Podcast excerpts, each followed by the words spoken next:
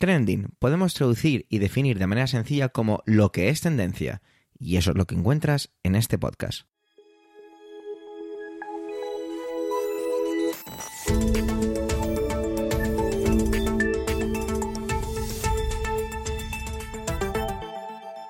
Este es el capítulo 270-270 del 19 del mes de octubre de 2023 y cuenta con las intervenciones de Manuel Castaño, Antonio Rentero, Eduardo Norman y un servidor, Javier Soler, que también hago las veces de presentador. Trending es tu podcast de noticias semanal. Adelante. La verdad es que esta semana viene casi todo copado por lo que ocurre en, la franja de Gaza, Israel, Palestina y todo eso. La verdad es que es realmente cansino y desalentador. Pero bueno, tenemos que continuar y nos apetece a lo mejor darle un enfoque no diferente, no, ocultando, sino buscando otro tipo de cosas. Manuel nos trae una noticia que viene de tierras gallegas y es que allí, en las tierras de las meigas, eh, han decidido que se acabó el tema de las bebidas energéticas a menores. Y es que es una prohibición que va a entrar en vigor más pronto que tarde. De todo ello nos viene a hablar nuestro compañero. Así que, adelante, Manuel.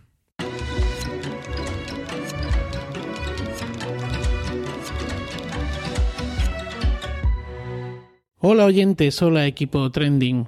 Esta semana traigo una noticia que a mí particularmente pues me ha dado así como como cierta alegría y es que Galicia prohibirá por ley la venta de bebidas de bebidas, perdón, energéticas a menores de edad.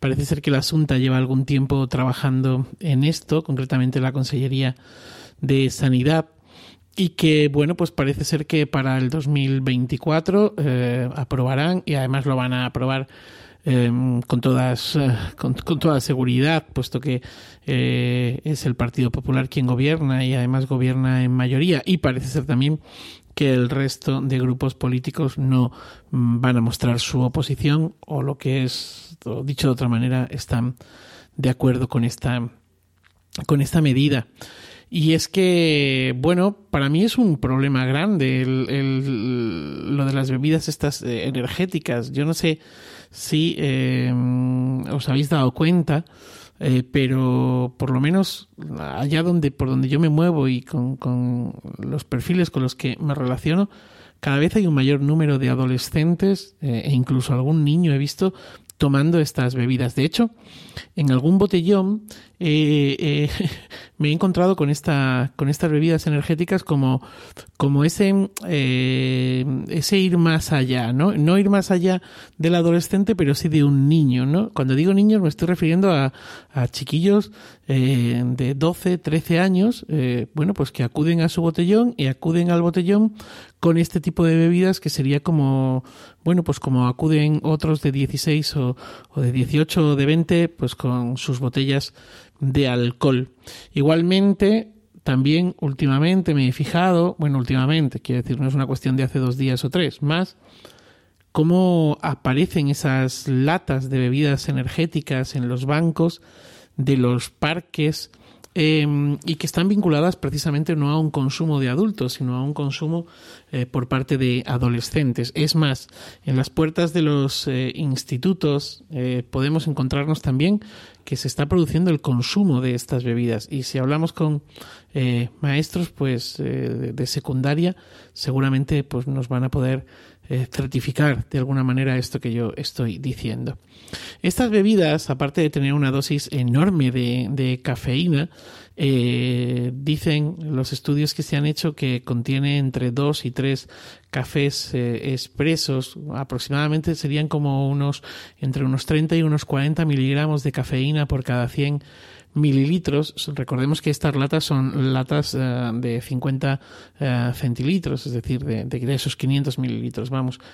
Eh, aparte de contener eso, que, que, ya, ya de alguna manera desafía lo que sería una dosis máxima de cafeína diaria recomendada, siempre recomendada, eh, pues añaden productos como ginseng, taurina, eh, complejos vitamínicos y bueno, pues azúcar en cantidades casi, casi industriales. Es, es en definitiva pues un cóctel de estimulantes que que yo creo que pues vamos, yo creo que es nocivo y que a la larga además todavía no sabemos a la larga qué va qué daños va, qué, daños va a, ocasionar. Ahora mismo sí que podemos saber lo que está pasando, ¿no? Y los expertos, eh, eh, y cuando digo expertos me estoy refiriendo a que, bueno, pues para, para el estudio este o para la aprobación de la ley de, de la Junta, se han tenido en cuenta las opiniones de pediatras, se han tenido en cuenta las opiniones de eh, endocrinos, eh, salud pública, medicina preventiva, salud mental. Es decir, que, no es una cuestión de, de, un iluminado de turno o de un antibebidas energéticas. Y bueno, pues a corto plazo, pues lo que se ha estudiado es que hay alteraciones del sueño, hay nerviosismo, hay irritabilidad hay mm, estrés, ansiedad y trastornos eh, cardiovasculares, pues taquicardias, aumento de la tensión arterial, arritmias. En algunos casos incluso se, ha, se han visto, bueno, se piensa que, que, pueden estar relacionados con daños renales y con, y bueno, por supuesto, pues con, todas esas cantidades que tienen de azúcar, pues lógicamente vinculadas a una vida sedentaria, pues favorecen lógicamente la, la obesidad.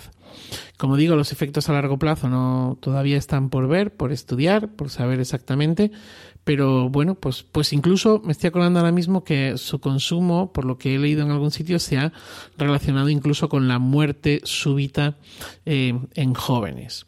Eh, estas bebidas energéticas se han convertido en una adicción, se han convertido, bueno, pues, pues en algo, eh, pues, pues, igual que, que, el tabaco o igual que, bueno, pues incluso podría decir el café, ¿no? Eh, de hecho, en una encuesta que hizo, eh, que, se que tuvo lugar eh, entre enseñanza alumno, alumnado de enseñanza secundaria, precisamente en Galicia, en el año 2021, 2021, esto ha ido a más, seguramente, sobre el consumo de drogas, se preguntaba a los estudiantes también por el consumo de bebidas energéticas y mm, había aproximadamente el 50% de los encuestados decían haber consumido en el último mes mínimo una bebida energética, eh, más en el caso de los, eh, de los hombres que de las eh, mujeres, o se daba más en el caso de los chicos que de las chicas, pero es un, es un, son unos porcentajes brutales. De hecho, bueno, pues eh, lo que está haciendo en este momento la, Consellería de Sanidad de la Junta de Galicia no es ni más ni menos que, que dar una continuidad a un informe que salió en marzo del 2022 del Ministerio de Sanidad, donde ya se hablaba, se alertaba sobre eh, esta cuestión, ¿no? Y, y bueno, pues que, que había que desarrollar, se decía en aquel informe que, bueno, pues que las las diferentes, tanto la administración central como las ah, administraciones autonómicas tenían de alguna manera que, mm, eh, eh, desarrollar programas destinados a reducir pues el consumo y, los problemas asociados a estas bebidas energéticas. Em, la opción que han tomado es eh, la prohibición, que a mí me parece eh, fantástica, pero no solamente también la prohibición, sino que se va a, vetar eh, su publicidad dirigida al público al que va dirigido, el público infantil, el patrocinio de eventos, especialmente de eventos deportivos, donde nos podemos encontrar con este tipo de publi. Y luego, bueno, pues va a estar no bajo llave, pero casi, es decir, no pueden estar colocados al lado de los refrescos, que es el lugar que ocupan ahora, y bueno, pues hay que, tanto en los supermercados como en bares, como en, eh, bueno, establecimientos que dispongan y dispenden, esta eh, bebida, pues eh, se tiene que pedir el DNI o se tiene que, bueno, que comprobar que efectivamente la persona que lo está adquiriendo es una persona mayor de edad. Como decía, lo van a sacar adelante porque tienen la mayoría. Me parece que es una idea eh, fantástica. Creo que ya están tardando otras comunidades autónomas y especialmente el Ministerio eh, de Sanidad. También parece ser que la propia Junta eh, quiere meterle mano al tema de los cigarrillos electrónicos, el acceso que tienen a los cigarrillos electrónicos y al tabaco los menores, que están prohibidos, lógicamente, igual que están prohibida la venta de bebidas alcohólicas. Y bueno, quizá mm, eh, lo que nos plantea es qué pasa con esas otras bebidas, ¿no? Por ejemplo, con, con la Coca-Cola o con esas bebidas que tienen una, una, gran cantidad de azúcares, azúcares, perdón. En estos momentos, estas bebidas se libran de, del veto de la Junta y, lógicamente, pues si hablamos de Coca-Cola estamos hablando de palabras mayores. Eh, se librarán también de, eh, bueno, pues de otro tipo de, de vetos. Sí que es cierto que la, estas bebidas, aunque sean bebidas poco saludables, pues no contienen ni esas taurinas, ni ese ginseng, ni esos... Y, bueno, y tienen una dosis, bueno, tienen dosis de cafeína, pero es bastante reducida uh, comparada con estas otras. E igualmente, pues eh, las dosis de azúcar, pues también es bastante, bastante menor. Nada más que, que feliz día y feliz vida.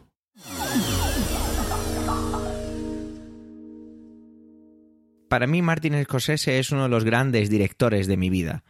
Sus películas pues me han gustado todas y las he visto en muchas ocasiones.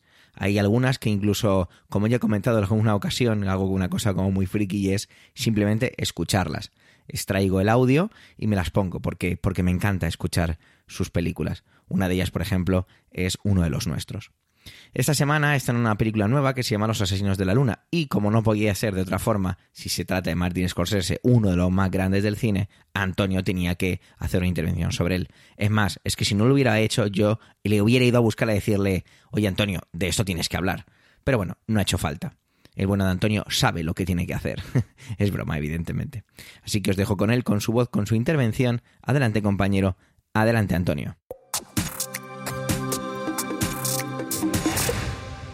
Saludos, soy Antonio Rentero y esta semana en Trending quiero hablaros de Martin Scorsese. El director estrena esta semana su película, si no me fallan las cuentas, número 26, Los Asesinos de la Luna, título acortado del original, que serían los asesinos de la luna de flores, porque Flower Moon, eh, ya sabéis, estos nombres que se le dan a determinadas eh, lunas llenas, la luna de verano, la luna de la cosecha, la luna de sangre, bueno, pues en este caso es eh, la luna de flor y nos traslada a un momento en el que la fiebre del petróleo, con un capitalismo salvaje y completamente desaforado, lleva a la práctica extinción de un grupo de nativos americanos precisamente por la codicia para hacerse con el petróleo que hay en sus tierras. Una obra maestra en la que reúne a los que seguramente sean los dos actores con los que más y mejor ha trabajado, Leonardo DiCaprio y Robert De Niro. Dos nombres muy presentes en una filmografía, para algunos quizá no demasiado extensa, porque he hablado de 26 películas, pero quizá las cuatro primeras, eh, Malas Calles, Alicia ya no ve aquí, Boxcar Berta o, Quien llama a mi puerta, la de Malas Calles sí que comenzó a tener algo de repercusión, Alicia ya no vive aquí, tuvo una cierta fama cultureta, pero yo creo que sin duda es a partir del año 1976 con Taxi Driver cuando de verdad Martin Scorsese pega un aldabonazo en, en, la puerta del gran cine, ya a partir de ahí, salvo casos muy contados, prácticamente todas sus películas se han tenido por éxitos.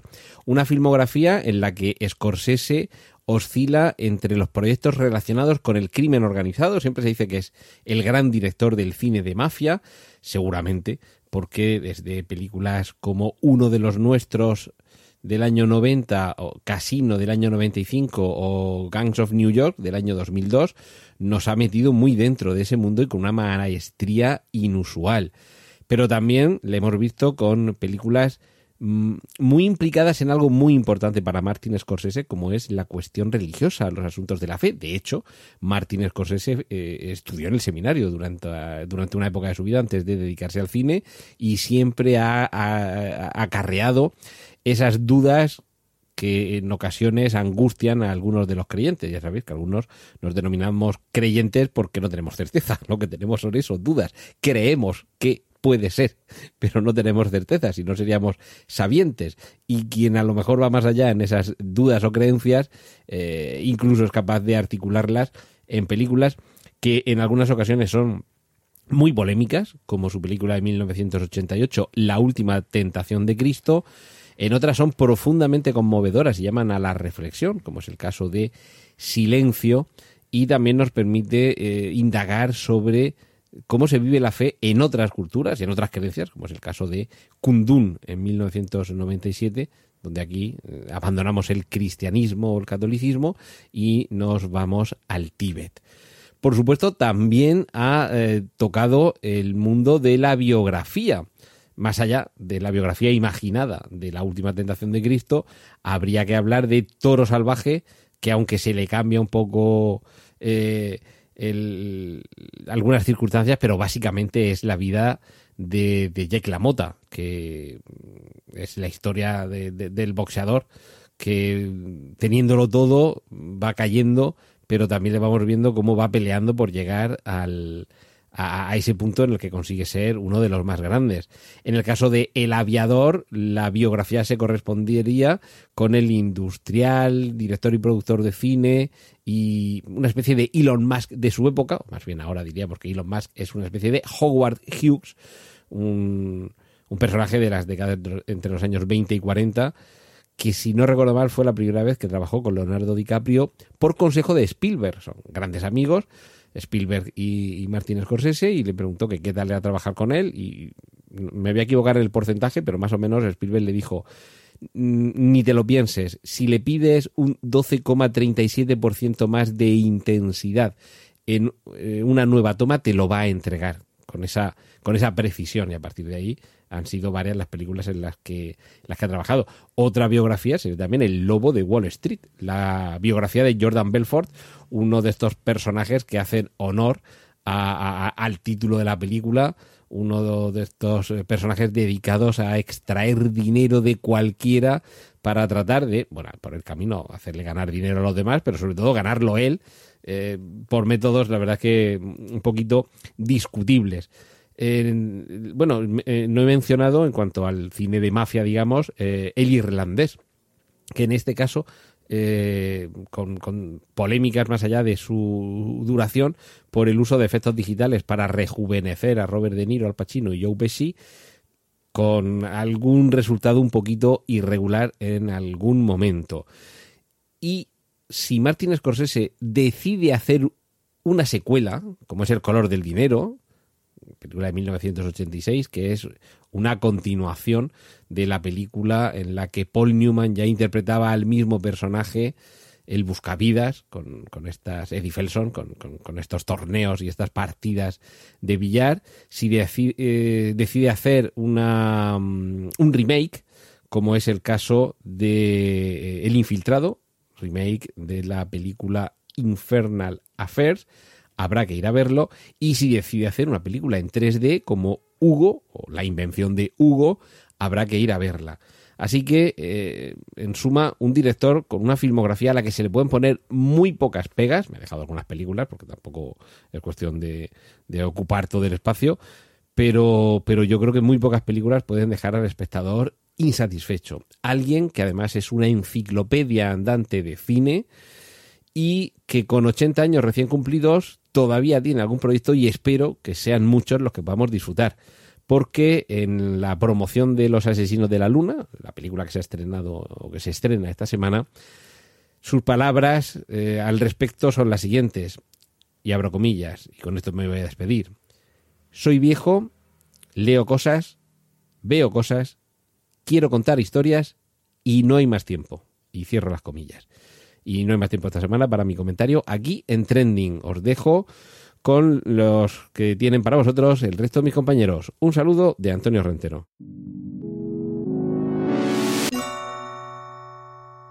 Había que traerlo, no quedaba otra, y de eso se va a encargar Eduardo, aunque lo hace también con una reflexión.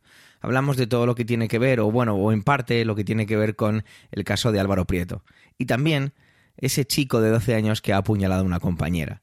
Bueno, todo ello vestido con reflexión y yo supongo que Eduardo le dará un enfoque desde un punto de vista quizá no paternal, pero sí de pensar en qué estamos haciendo con la juventud de nuestro país o de nuestro tiempo. Adelante compañero, adelante Eduardo.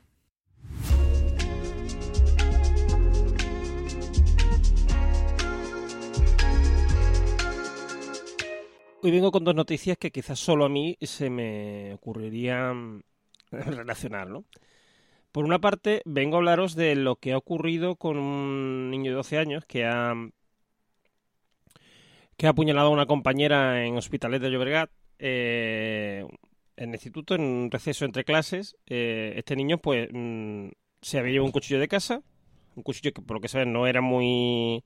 no era una, con una hoja muy grande, etcétera, afortunadamente. Y. Em,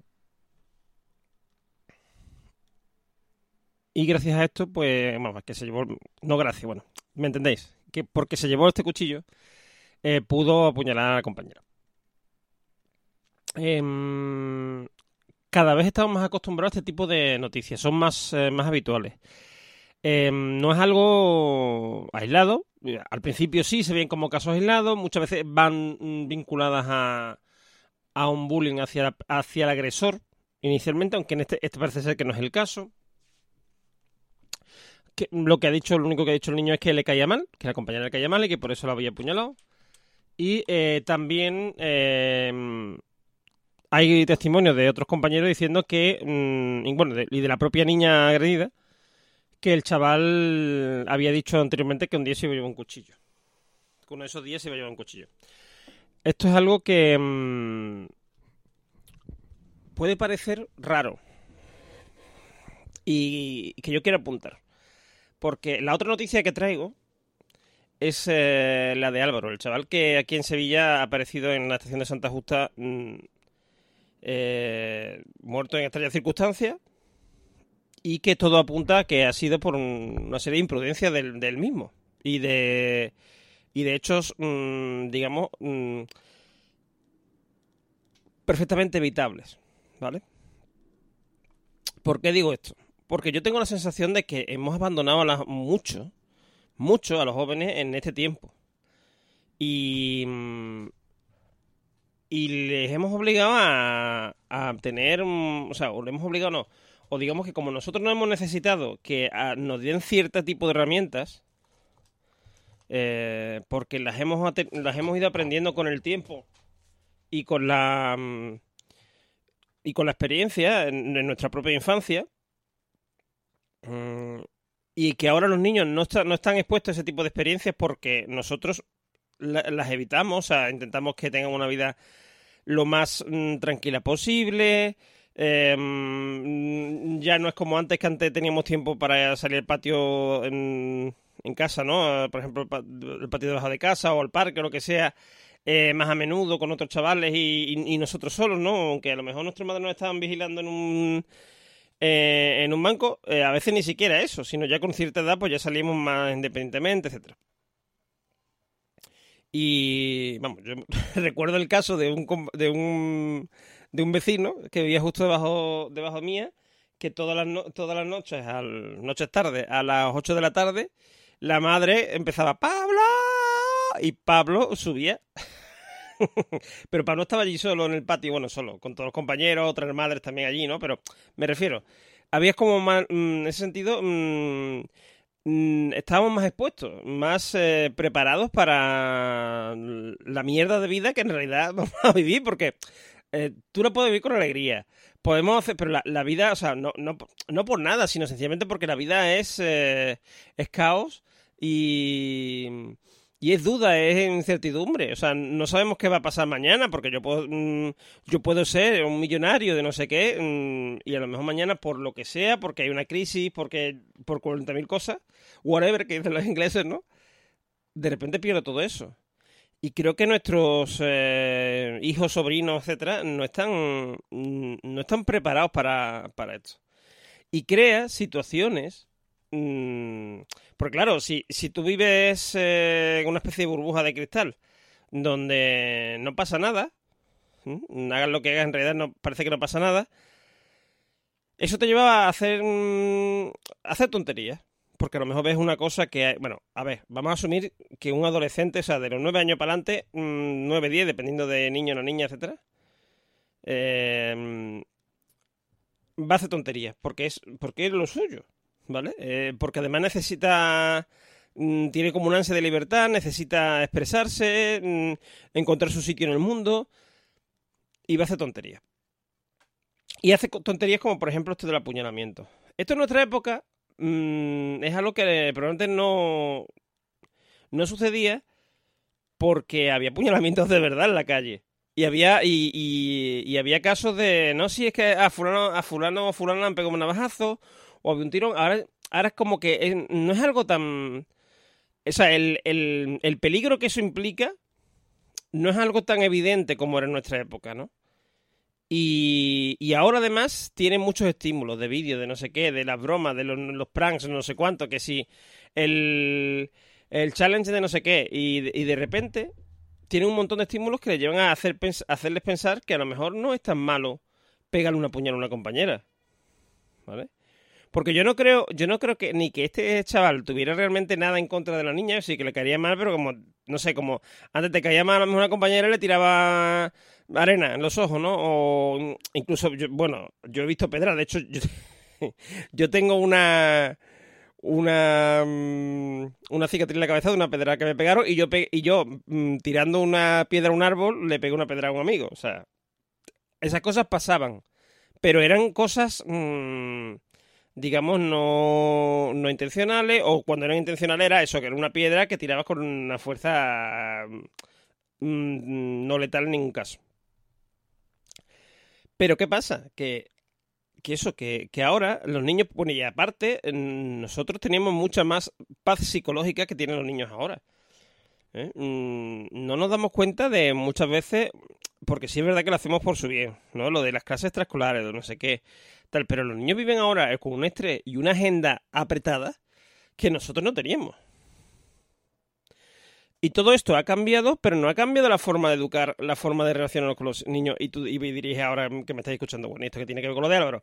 Pues lo de Álvaro es que es un muchacho que se queda sin, sin batería en el móvil que se queda sin recursos para, para buscar, o sea, para mm, conseguir otro tren, o sea, aunque parece ser que se los ofrecen, porque le ofrecen un cargador, le ofrecen la posibilidad de venderle otro billete, etcétera, un montón de cosas, pero él como que, mm, como que eso no lo encaja, porque no está acostumbrado a, a que las cosas no salgan bien, ¿vale?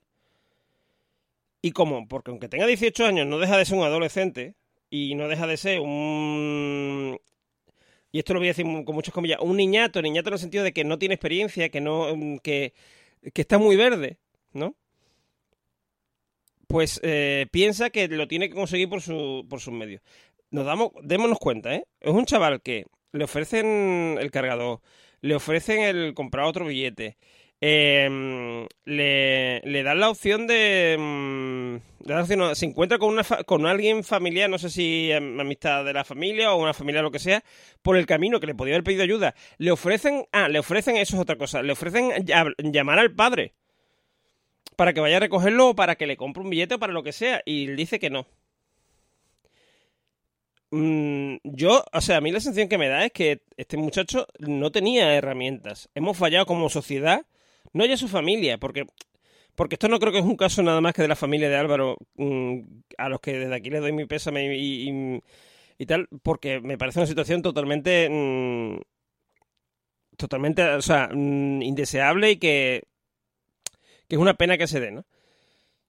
Pero no puedo evitar pensar que es una cosa que como sociedad estamos fallándole a, a los jóvenes de hoy, porque no les estamos dando herramientas ni estamos creando la necesidad, nos estamos creando como sociedad a nosotros mismos, a los padres, a los mm, sobrinos, o sea, a los padres, a los tíos, al, al, al a los, lo, o sea, lo que sé, quiero decir, a la gente que, que tenemos cercanía de, de, niños y de muchachos, sobre todo, no les estamos dando, no tenemos esa necesidad de pensar que necesitan que les demos esa herramienta y las necesitan. Yo creo que es imprescindible que las tengan. Porque se dan casos como estos Un chaval que se frustra, que no sabe lo que, mm, que le pasa algo, que probablemente a lo mejor mm, no lleva bien la adolescencia o el principio de la adolescencia o que mm, se hace sus fantasías y sus historias y se cree que, que va, va a ser más malote y no sé qué, y va le- y le pega una serie de puñaladas a una niña. Que la niña eh, esa misma tarde estaba afuera, es decir, no fueron unas puñaladas, digamos, que le provocaran la muerte, ni, ni la cercanía, ni nada, ¿vale? Pero no deja de ser un- algo indeseable. O sea, nadie quiere que, mm, que nadie apuñale a nadie.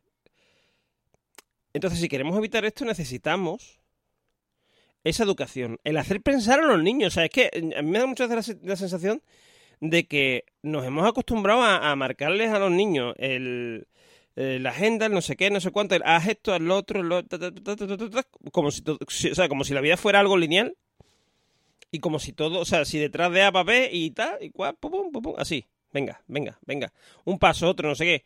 Y, y aquí voy a estar yo siempre para ayudarte. Mm, o, o no, o no, o sea, porque claro, también, por ejemplo, en el caso de Álvaro, yo lo que veo en el caso de Álvaro es que él intentó ser independiente. Es decir, no, no, yo voy a demostrar que yo he perdido el, o sea, yo he perdido el tren, eh, es un error mío y yo lo voy a asumir. Pero no fue capaz de, de- de hacer las cosas correctamente. Porque es un problema que además no solamente ya esto de los niños, ¿eh? de los adolescentes, nos pasa a todos. Nada más que que veis las discusiones en internet, en Twitter y tal. mm, el pensar en que no llevamos la razón, Dios mío, eso es eso parece pecado mortal. No llevamos nosotros la razón, ¿cómo que no? Que yo no llevo la razón, que yo estoy equivocado. Eso como base. ¿Vale? Yo tengo mi billete y yo voy a hacer uso de mi tren. Que lo he perdido, que no sé qué, me da igual, yo me voy a colar en otro. Pero yo voy a llegar a mi casa mm, sin tener que pedir ayuda a nadie. Eso es algo que no nos damos cuenta, pero los adultos también lo hacemos cada vez más. Cada vez somos más... mm, a mí no me toque. A mí no me ayude. Que yo puedo solo. O sea, em, todas, todas estas cosas que... Todas estas cosas mm, tóxicas que le están metiendo a los chavales, porque esto viene de nosotros. Nosotros también nos creemos, no, o sea, nosotros nos creemos eso, ¿no? Como eso de no, no sé qué, ayúdate a ti mismo. O sea, sí, ayúdate a ti mismo, evidentemente. Pero también acostúmbrate a pedir ayuda. Acostúmbrate a ayudar cuando te piden ayuda. Y lo peor es que probablemente los padres de este muchacho de Álvaro eh, no hubiesen puesto ningún problema, incluso ni éramos a recogerlo a Sevilla desde Córdoba. O no hubiesen puesto mm, ninguna pega por pagarle otro billete. Ni se hubiese que enfadar, a lo mejor se hubiese, se hubiese llamado y hubiese dicho, mira, papá, que es que me he perdido el tren, que voy mañana por la mañana. O no sé, mi- miles de cosas. Pero no hemos dado herramientas psicológicas a los chavales para enfrentarse a la frustración. Para permitir que estas cosas no se repitan. Lo- O sea, no me estáis viendo, pero a mí se me están saltando las lágrimas. Porque me da mucha pena.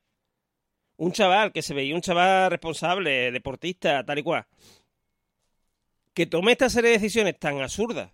Es que ahora un montón de conspiranoias de no sé qué, es que no porque nadie, o sea, nadie le encaja en la cabeza. ¿Vale? Pero mm, no hay más que mirar en internet y, lo- y, muchas veces mm, en TikTok y tal, y, y Instagram, algunos reels de algunas cosas que hacen los chavales. Para darse cuenta que no hace falta mm, ninguna conspiranoia. Que tomó una serie de malas decisiones una detrás de otra porque no tenía herramientas. Y este chaval que comentó al principio de la agresión, también. Y aparte, tiene un montón de estímulos que le dicen, hay que ser malote, hay que ser guay, hay que ser no sé qué. Y él, y él en su estulticia mm, de adolescente, pues lo que hace es coger y, mm, destacar, digamos, pegándole unas puñaladas a una compañera. Que probablemente cuando ese chaval tenga 20, 30 o 40 años, mm, piense en eso que hizo y dijo, ¿cómo pude yo hacer esto? Pero eso está ahí. Y no hablemos, no hablemos de los que, de los que cogen y agreden a un compañero y luego suben a redes como si no les fuera a pasar nada y les mm, como si fuera la mejor de las ideas, ¿no? Mm, yo no creo, yo, o sea, mm, yo a partir de ciertas edades, y no hablo de los 18 años, ¿eh? Depende a partir de los 18 años ya empieza a depender de la persona. Pero hay gente que hasta los 25 ahí faltan herbores. ¿eh? Em, pero hay personas que deberían de de darse cuenta, de poder darse cuenta de que no, no están maduras, ¿vale? Porque no nos damos cuenta. Nos faltan mm, nos falta muchas veces madurez, o sea, nos falta, pero eso, a esas edades nos falta madurez y no, y no somos conscientes, no nos damos cuenta. Tenemos que buscar alguna manera de hacerles darse cuenta de que mm, pueden fallar y que deben de fallar, porque es que así es como se aprende y así es como se vive y así es como se llega a viejo. Cagándola, pero cagándola bien. Y que las cosas que hacemos tienen consecuencias, que pueden ser desde que meterte en un marrón con tus padres, con la ley, con no sé qué, a morir electrocutado. La vida es peligrosa. Y creo que hemos evitado tanto el peligro de nuestros chavales que no se dan cuenta. Un saludo.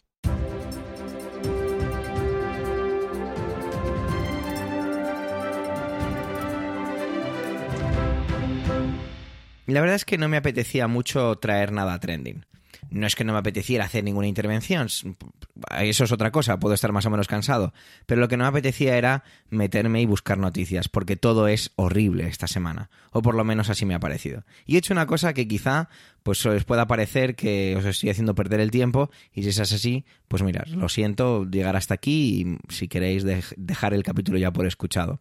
Y tiene que ver con buscar una buena noticia y es que hay un diario que se llama la cara buena del mundo.com, no esto es, evidentemente no es patrocinado ni nada, en el que me he metido directamente a buscar algo, algo que, que nos hiciera mínimamente sonreír. Y bueno, lo encontré. Ayer, para vosotros, hoy para mí, encontraba un titular que decía que finalizaba la restauración natural más grande de Noruega. Resulta que había un pueblo minero en el que estaba como bastante abandonado y que podía ser reutilizado o, sí, reutilizado desde el punto de vista de volver a utilizar que fue una zona de caza para los diferentes osos polares de la zona. Hablamos de un fiordo en Noruega. Resulta que este, esta zona estaba, había sido digamos, mm, explotada por una, por una explotación minera, valga la redundancia, desde 1910. Y se trataba de recuperarlo completamente. Esto se llama, es un momentito que lo tengo por aquí apuntado y es un poquito difícil de pronunciar, ¿vale? Es Sveagruva. Lo habré pronunciado mal, estoy segurísimo. Resulta que era una explotación pues, que contaba con su propio suministro de agua, todo lo necesario para que 300 personas pudieran ejecutar esa, esa, explotación minera. Pues bien, el Parlamento noruego en 2017 dijo que se acababan esas operaciones y había que dejarla tal y como estaba de manera natural. A excepción de un par de edificios que además, si os metéis en la web lo podéis ver, son tres casas de color rojo, muy, es como muy llamativo, o llamativo desde el punto de vista de que es como un paraje perfectamente natural y hay tres casas porque se querían conservar ya que eran anteriores a 1946. No entiendo qué legislación será, evidentemente eso tiene que ver con leyes noruegas. Lo más llamativo de todo, porque podríamos decir, eh, pues se ha conseguido todo esto, esto es muy bueno, es, el Ártico, es una de las zonas más importantes del planeta.